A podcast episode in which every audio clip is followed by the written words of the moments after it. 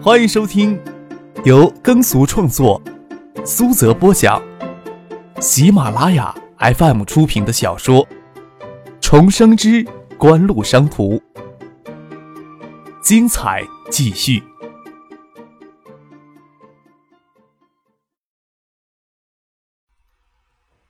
第六百零三集。看到周景瑜出现在会议厅门口，赵有人才站起来说道：“周书记啊，亲自赶过来出席会议，市委啊对今年的防汛工作也格外重视。周书记既然来了，那室内的会议就进行到这里。下面呀，我们去现场，去河堤上亲眼看一看。”走出来对周景瑜说道：“会议里的情况呀，到车里我再跟你汇报。”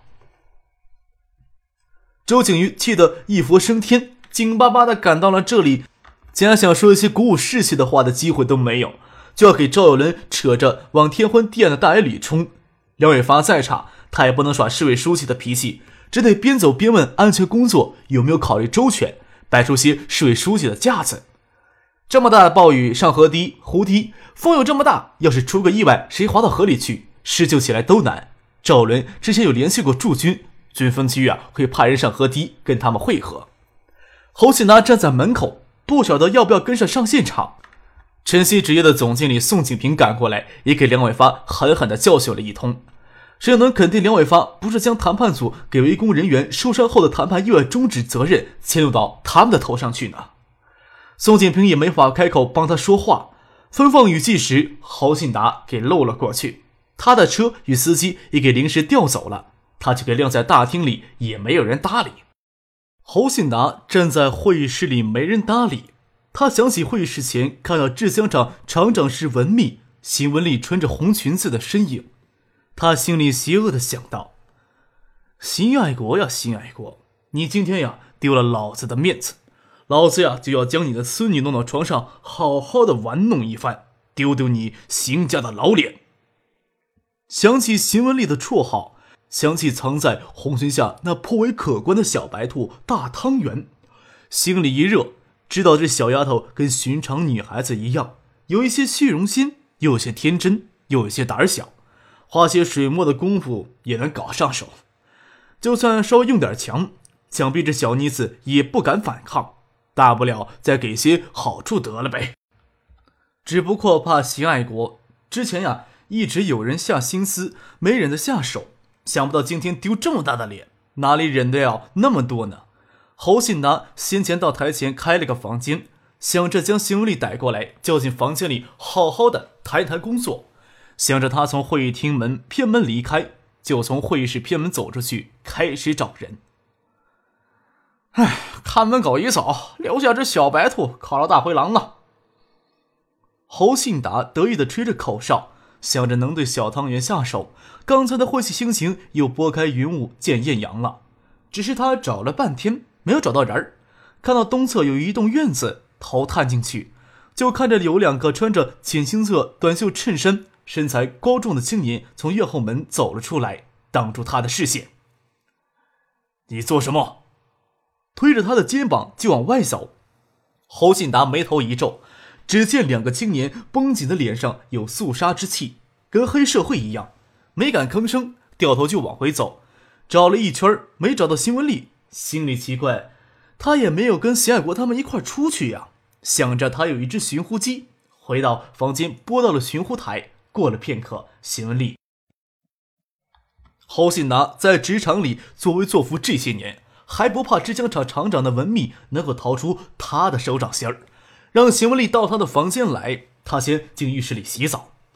侯信达赤裸着上身，下身围着浴巾，正跟满脸通红，眼睛看向别处，有些畏惧又不敢开口要求离开的邢文丽谈工作。小邢啊，我跟爷爷都是工作上有矛盾，经常呀扯着嗓子对喊。我心里啊还很尊重邢老厂长的。你进厂长室工作呀，我是打过招呼的。不然你想想看。那么多的女孩子想进来，哪轮得到你进厂长室当文秘啊？我找你来呀，就是想听听你的工作上有什么苦恼。有苦恼一定要告诉我，是我推荐你去当文秘的。你工作呀不开心，我心里啊也不好受。除了工作上的苦恼，生活呀有什么苦恼也可以跟我谈嘛，别太拘束。我这很随意，你看看我，上午呀跟老邢厂长上河堤出一身的汗，是怕你这小姑娘受不了汗味儿，我就先洗了澡。你也要不要洗洗澡呢？别太拘束，坐到我这里来。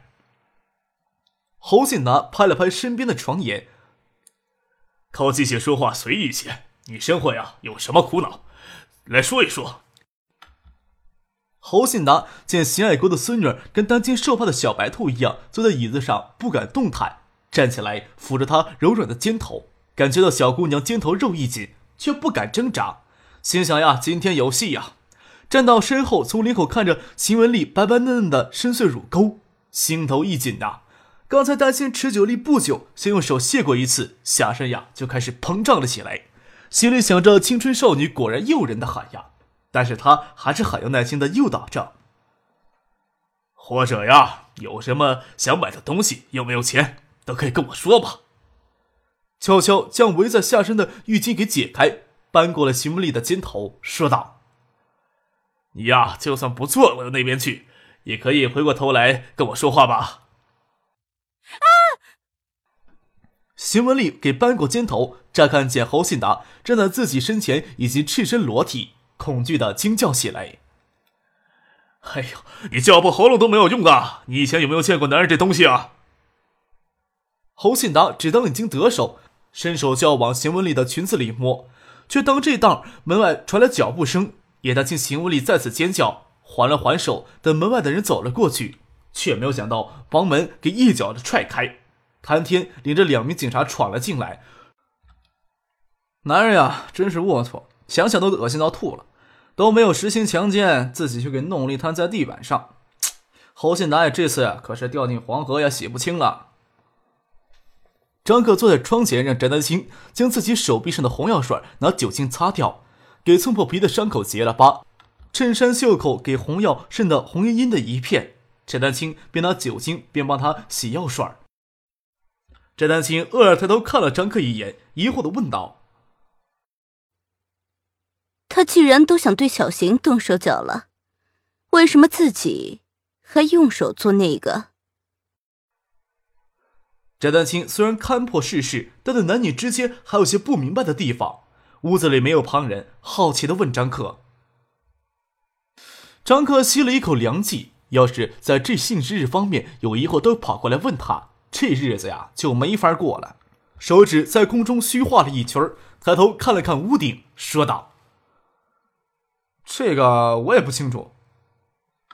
不过，给美艳成熟的翟丹青这样的女子问到这些问题，还是有一种别样的疑惑的。张克又看了翟丹青一眼，看他是不是明知故问。翟丹青明眸秋水，一脸纯真的看着张克，眼神里还带着对男人的鄙夷神色。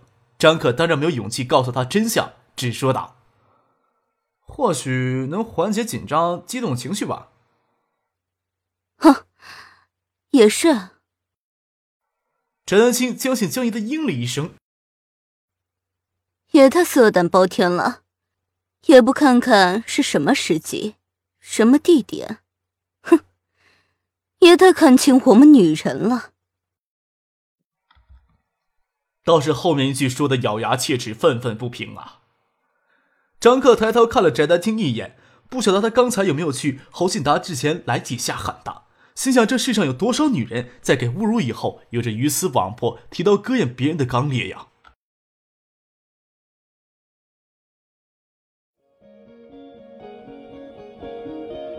您正在收听的是由喜马拉雅 FM 出品的《重生之官路商途》。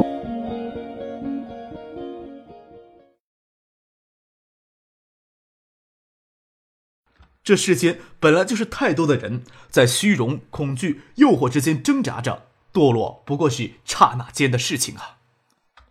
操你狗！谢爱国六七十岁，满头双发，虽说披着雨披，但抵不过外面的风大雨大，半身都给湿透了，眼皮子直跳，一个箭步迈了过来，抬脚冲着跨在大堂立柱上半蹲着的侯信达胸口就蹬了下去，侯信达呀，给踹倒。手还给铐着，挣不脱，勒得腕骨都快要断了，痛。还是旁边的警察怕秦爱国第二脚踹下去会要了侯信达的小命，忙过来将给怒火烧去理智的秦爱国架住拖走了。秦爱国人给架着，两脚乱蹬，脚尖踢到侯信达鼻子上，踢得他鼻子横流。丢人现眼！梁伟发气儿不打一处来，对侯信达已经无话可说，冷冷的瞥了一眼就往里走去。他根本就不认识侯信达。因为他亲自推动锦湖并购晨曦纸业的事，与晨曦纸业的管理人员接触较多，就是这些人上蹿下跳抵制收购。这些人呀，心里在打什么主意？梁伟发心里也是明亮通亮的。其他人下午参加防汛工作会议时，都拿一种怜悯、看丧家之犬的眼睛看着侯信达。侯信达这时候只有勇气向晨曦纸业的总经理宋景平提连体的神色。宋景平别过了脸去，看也不看侯信达一眼。众人上河堤去视察汛情，雨势比前些天的强降雨还要害人，白花花的遮住了视线。从中午前开始下暴雨，开完会后去视察汛情，盈满河水都快与河岸平齐了。他们正打算驱车去金山河时，却接到电话说侯信达在清源酒店里搞出这样的事情，这才又折了回来。梁伟发、周景瑜与赵九伦，还有省市两级防汛部门的官员专家都走进了会议厅里。梁伟发一点都不想谈酒店里发生这桩的丑闻，也没有心情跟周景瑜、赵伦客套，将雨衣脱了下来，摔到会议桌上，手指着省市两级防汛部门官员们，目光冷冷的扫过去，骂道：“你们都是干什么吃的呀？沙河段的水都溢出河堤了，你们昨天还信誓旦旦的说绝没有问题。我们去河堤视察，河段的防汛负责人还有心情在酒店里搞女人。”台下鸦雀无声，梁伟发继续呵斥道：“我这时候训你们呀，不是让你们当哑巴的。防汛工作呀，要立即重新部署，要实事求是的部署，不要搞那种报喜不报忧的那套。河堤决了，河水漫上来，你们呀都要给我吃不了兜着走。”又对赵有伦、周景瑜说道：“防汛工作呀，不能当儿戏。这里地势高，不怕淹，又挨着饮马河，离金山湖也近。”通讯设施也好，再调两台无线电台来备用，就将这里作为防汛指挥中心。饮马河的河水随时都可能漫过河堤，河堤牢不牢固，你们都得让人一寸一寸的给我。又回头跟他的秘书说：“你赶紧帮我联系尚秘书，我马上要向他汇报情况。”梁伟发声音严厉，毫不容情，在赵有伦、周景瑜听来，心里的感受却迥然不同。下午的防汛工作会议是赵有伦紧急召集的，又是这次紧急会议发现情况如此严峻，可以说是将前期的懈怠责任都弥补了。周景瑜只是被动出席会议，他更担心出了事情。梁伟发如此安排，他这时候觉得不会再争论什么，担当起书记的责任来，担当起市里防汛指挥部总指挥的职责。这职责这时候是他推也推卸不了的。以女性少有的果敢狠劲儿。将市里所有的防汛力量尽可能的冒雨往饮马河、金山湖沿岸上调来。赵有伦则领导在场的防汛专家重新调整防汛部署。梁伟发与尚学义通过电话走回来，告诉周景瑜、赵有伦说道：“驻军呀是会最快的速度上河堤，势力要保证防汛物资的供应。初步部署完毕，通讯器材也运到了沁园酒店。”